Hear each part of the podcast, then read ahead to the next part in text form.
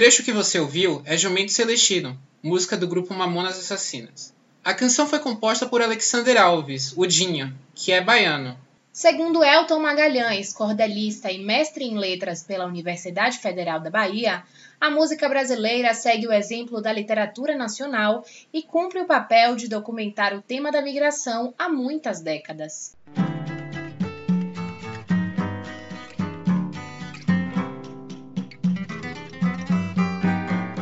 Essa questão da migração do Nordeste, ela passa por grande parte da literatura brasileira do século XX. Então, se nós pegarmos ali a, a segunda geração modernista, na parte da prosa, nós vamos encontrar isso aí diversas vezes nas obras de Raquel de Queiroz, nas obras de José Américo de Almeida, nas obras de Graciliano Ramos, Jorge Amado e daí por diante. Além disso, a gente vai encontrar também esse tema na literatura de cordel e na música popular brasileira. Saindo um pouquinho da literatura, mas tentando manter um diálogo com a música, né? E com os Mamonas Assassinas, uma, uma banda que só, só lançou um disco, mas é, o, o, Dinho, que é o vocalista do Mamonas Assassinas, também era baiano, da cidade de Irecê, e ele tem uma música que, por mais que né, seja dentro daquelas características do Mamonas Assassinas, um humor muitas vezes um tanto ácido, né, debochado, mas o Jumento Celestino, que é a música do Mamonas Assassinas,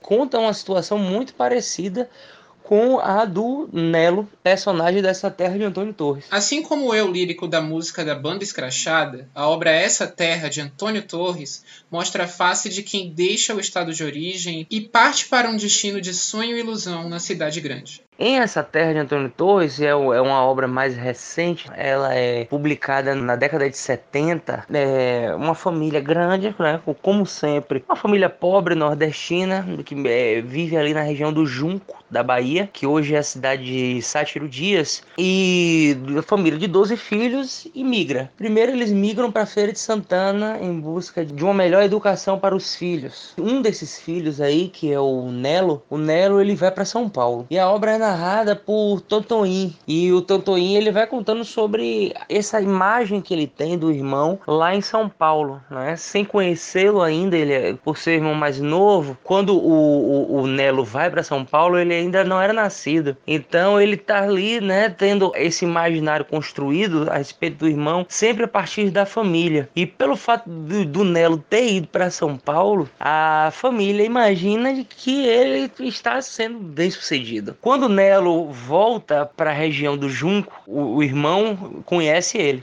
E eles começam a criar uma relação mesmo, né? De, de amizade, de conversa, de tudo mais. E para ele, para o Nelo, era difícil dizer para a família assumir o seu fracasso na região de São Paulo. E aí é o momento que ele vai contar para o irmão mais novo. E o que acontece é que no final da história, né? Ele, ele vai tomar banho num, num açude, num riacho, e ele acaba se suicidando, ele acaba se enforcando. Mas tem outro baiano que também falou de migração e você sabe quem é.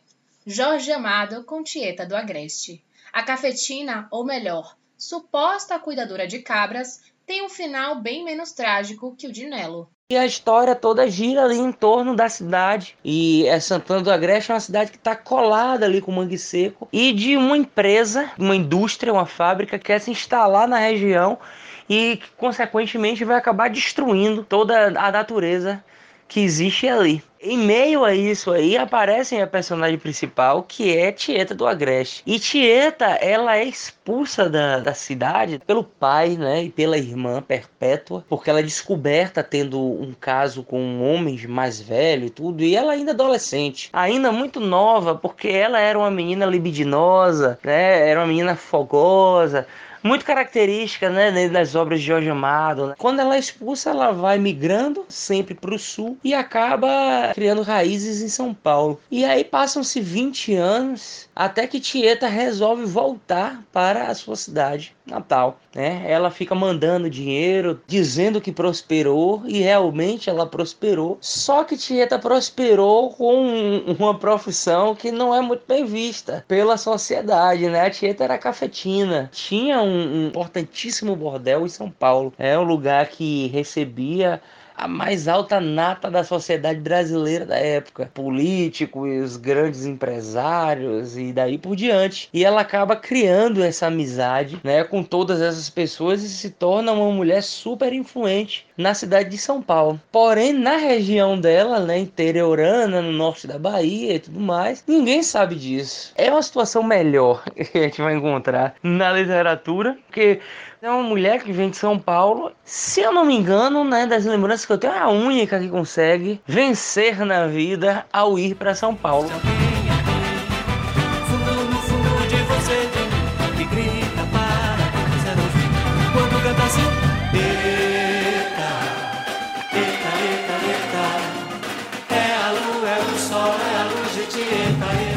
O retorno sempre foi tema da migração baiana. 53% dos migrantes que retornaram à Bahia vieram de São Paulo já nos anos entre 1981 e 1990. Na década seguinte, ou seja, nos anos 2000, mais da metade dos imigrantes baianos voltaram à terra de nascimento. Trocar o estado não é uma decisão fácil, mas pode ser o último recurso para quem não tem mais esperança sobre a própria vida. Aconteceu isso com Dona Maria, que escapou de Cruz das Almas e veio para São Paulo para fugir do marido. Ela era vítima de violência doméstica.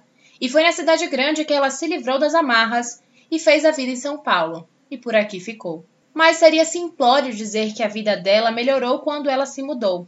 Maria José chegou à cidade de São Paulo sem conhecer ninguém, sem nem saber onde iria dormir. E graças a Deus foi acolhida. Já estabelecida na capital paulistana, ela mandou trazer o filho, que hoje é educador e orgulho da mãe. Hoje, ela divide o tempo entre as atividades diárias no Templo de Salomão e as vendas de artesanato no centro da cidade. Dona Maria conversou conosco na Praça da República, bem no dia do aniversário da cidade. Ela é vendedora de chinelos bordados, técnica que aprendeu lá nos cursos dominicais. Cheia de Deus, como ela também diz, e com um apartamento próprio, Dona Maria se considera vencedora e não pretende voltar. Veio pela fé, e pela fé quer permanecer por aqui.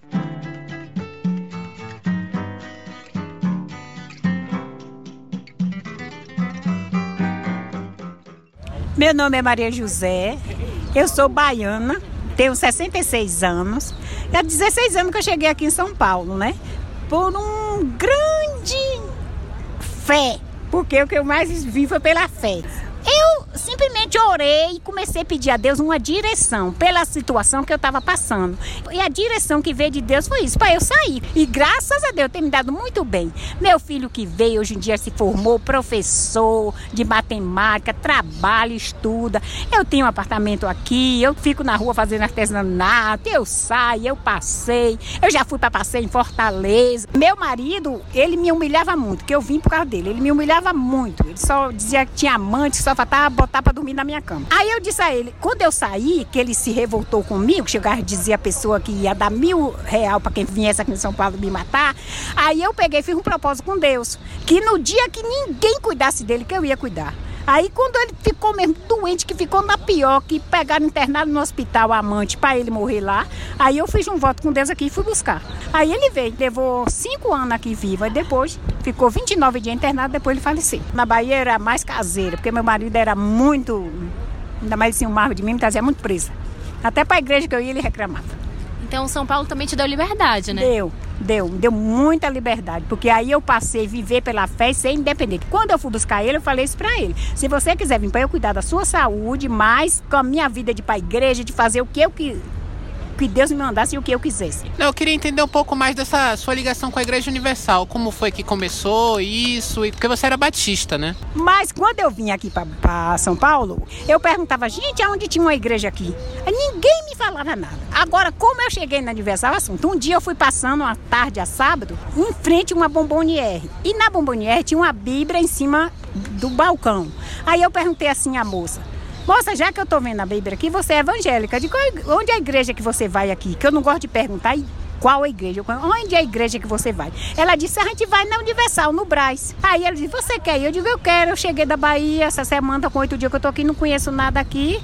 Ela disse, então venha para aqui amanhã de manhã que a gente vai para a igreja. Aí no outro dia de manhã, bem cedinho, eu tava na porta dela. Então valeu a pena é, o chamado de Deus. Valeu. valeu muito a pena. Eu fazia tudo de novo para chegar onde eu cheguei. E aí, quando a senhora chegou aqui, como foi? Quando eu cheguei, eu passei muita dificuldade. Até dormir na rua, eu dormi num posto de gasolina eu dormi uma noite, outra noite eu dormi na beira de uma casa. Depois conversei com um rapaz que estava varrendo na rua da prefeitura e ele pegou e disse assim: a senhora vai num lugar que chama Barra Funda, que lá tem uma, uma associação que cuida das pessoas que vêm de outra cidade. Aí eu fui e lá me dei bem, porque elas me orientou, me deu assistência social para cuidar de mim e mandou o lugar certo determinado para eu ir. E lá eu fiquei, até quando eu consegui dinheiro que aluguei casa e fui pagar aluguel. Paguei aluguel até de R$ 2.500. E hoje em dia, graças a Deus, tenho minha casa própria e não estou pagando mais aluguel. Hoje em dia eu estou na Praça da República, faço artesanato, sandália havaiana, transformo nessas maravilhas aqui, com pérola, com prata. E aqui eu vou vendendo para meus clientes. Sou feliz e gosto daqui. Eu sinto falta, porque eu vivi 50 anos na Bahia, na cidade de Cruz das Almas. Hoje em dia tem até uma herança lá que eu deixei. Mas para voltar para lá, por enquanto, não. Eu me sinto paulista pela fé porque eu sou membro da primeira igreja universal, que é o Templo de Salomão. Hoje em dia eu sou membro do Templo de Salomão. Eu me sinto bem feliz. Tem um grupo de idosos que é uma benção. A gente trabalha com esses idosos. Chama o Grupo Caleb. E eu não, não pretendo voltar para Bahia, não. A senhora pudesse escolher uma música tem várias músicas, agora eu não estou me lembrando, mas tem várias. Mas tem um hino que tem no cantor cristão que eu gosto muito, é aquele que canta Foi na Cruz. Foi na cruz, foi na cruz, onde um dia eu vi meus pecados castigados em Jesus. Foi ali pela fé que meus olhos abriu, eu agora me alegro em sua luz.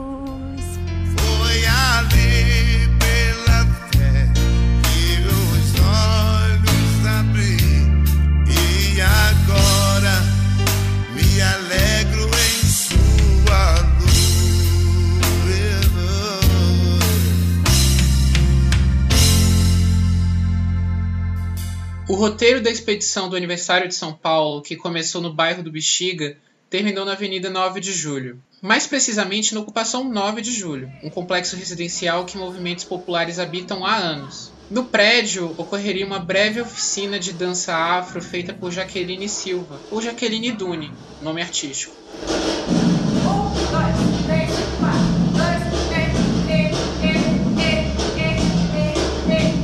O sotaque ainda é paulista, mas a identificação de Jaqueline com o estado da Bahia passa pela dança que exerce como profissão, mas também pela raça.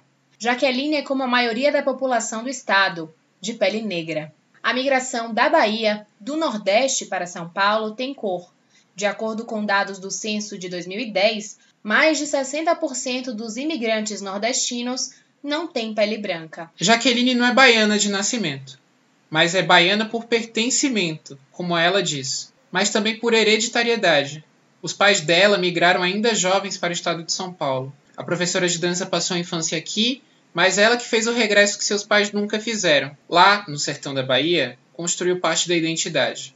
Atua como arte educadora num quilombo em Taquatiara de Barra do Rio Grande, local onde a mãe nasceu, a 740 quilômetros de Salvador. Eu sou mandinga balaiada Sou Malê, sou Búzios, sou Revoltas. Arerê. oh, Curisco, Maria Bonita mandou te chamar. Oh, Curisco, Maria Bonita mandou te chamar. Meu nome de certidão de nascimento é Jaqueline da Silva Santos. Malditos portugueses. E meu nome artístico é Jaqueline Dune. Meu nome é francês, Jaqueline, significa aquela que está sempre à frente, Duni significa pequena. Eu tenho 35 anos, sou bailarina, intérprete, criadora, arte educadora e sou mediadora na comunidade de Taquatiara, de Barra de Rio Grande, Bahia. Nasci na cidade de São Paulo, justamente, sou paulistana, mas a minha família é inteiramente baiana, pai e mãe. Então, eu sempre tive uma relação muito grande de afetividade, de amor. Para mim, aquele lugar é extremamente poético, é o lugar onde eu recarrego minhas energias. E a sua família veio para cá por quê? Por que, que sua mãe veio te ter aqui? Bom, o êxodo rural, como a gente já sabe, né, são as condições financeiras. Como é que se cria um filho num lugar onde não se tem recurso algum, né? Então ela veio para cá, de fato, não estava grávida de mim ainda, não veio grávida. Eu, na verdade, ela engravidou aqui em São Paulo. E ela veio para tentar ajudar os pais também, né? Porque meu avô, a profissão dele era vaqueiro, minha avó, dona do lar, trabalhava na roça, serviço braçal, não tinha renda alguma, então de fato ela tinha que ajudar eles. Então ela veio pra cá com 17 anos de idade, minha madrinha, que é irmã dela, com 15, e uma prima da gente com 13 anos. Minha mãe já tá aqui há 47 anos. Meu pai também, meu pai veio para São Paulo com 17 anos também. A diferença é que ele morava em cidade né? Mesmo que cidade pequena, não era não era roça, né? Como eles costumam falar, não era zona rural. Também veio para ajudar os pais dele, veio para ficar um curto tempo no caso dele, né? Um período bem curto. Acabou ficando e de fato constitui família e está aqui até hoje. Essas dificuldades que seus pais enfrentaram nesse primeiro momento que eles vieram para São Paulo, quando você nasceu, você enfrentou algo junto ou eles já estavam mais estabelecidos? Estavam mais estabelecidos, né? Estavam estabilizados no momento em que me tiveram. Eu achei que eles tiveram filho até que tardiamente, né? 28, 29 anos de idade. Foi um pouco tardio, assim, entre aspas. Estavam bem estabelecidos. Eu acho que não, não teve dificuldade. Eu não, nunca escutei eles falarem que tiveram dificuldade alguma de, após o meu nascimento, em, em questão financeira. Por ter pais baianos, você se considera baiana ou paulistana? Ai, meu Deus, que encruzilhada da vida. Eu me considero como uma pessoa que nasceu aqui, mas. que nasceu aqui, mas. porém, contudo, baiana. eu não me considero uma pessoa nem paulistana. Eu não consigo dizer que é meu espaço de pertencimento, é o lugar que eu nasci. Mas, contudo, meu lugar de pertencimento, que eu sinto que realmente eu pertenço é a Bahia. Por que não São Paulo? Eu acho que é um lugar hostil, não, não é um espaço onde eu compartilho de lugares que me representam e que são referência para mim, entende? É muito difícil.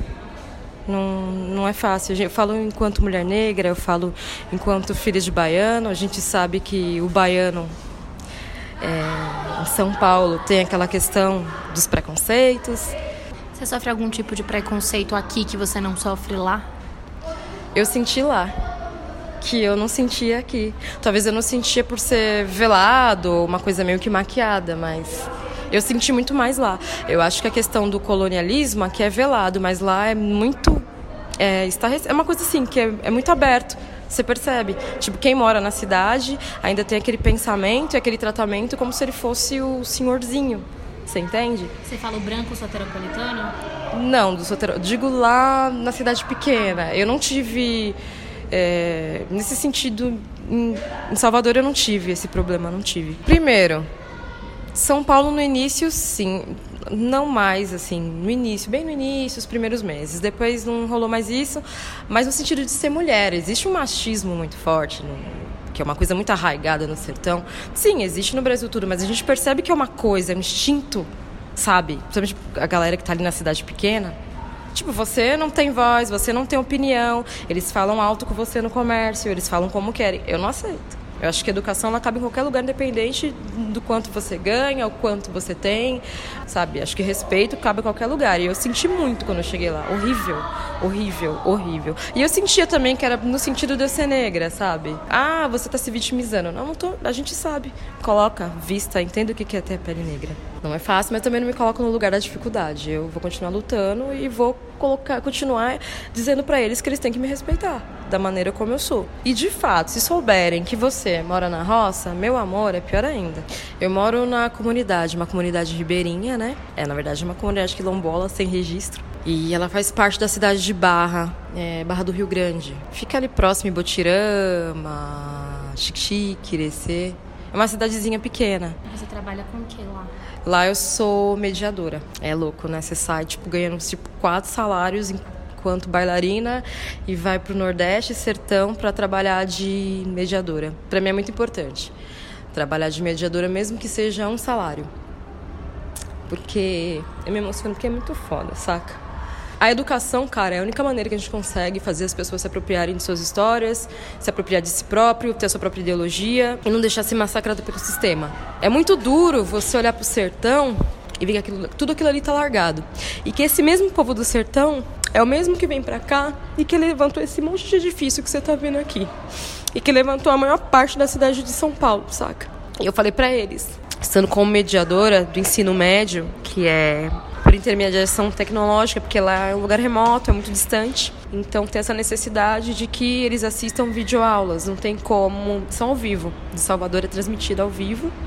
É muito legal, acho muito interessante, as aulas realmente são muito boas. E eu digo para eles, gente, presta atenção, é a única maneira que vocês vão poder fazer com que mude a realidade de vocês. Porque eu tenho uma frase que para mim se configura muito importante. Que se diz assim: Meu nome é Irani Mandacaru.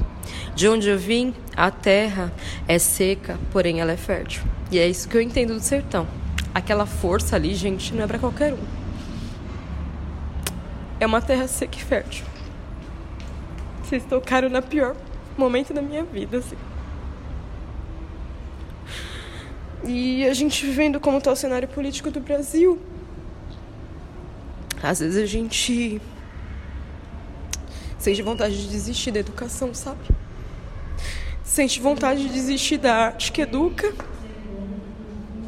Sente vontade de se deixar sucumbir. Mas eu te digo de novo, a minha relação com o Nordeste é essa. É a minha força. Carcará. Este podcast tem roteiro e apresentação de Levi Teles e Luísa Leão, sob a orientação da professora Malu Fontes. É um pássaro malvado, tem o bico volteado que nem gavião. O podcast Pauliceia Baiana faz parte do trabalho de conclusão de curso da Faculdade de Jornalismo da Universidade Federal da Bahia em 2020. Vai fazer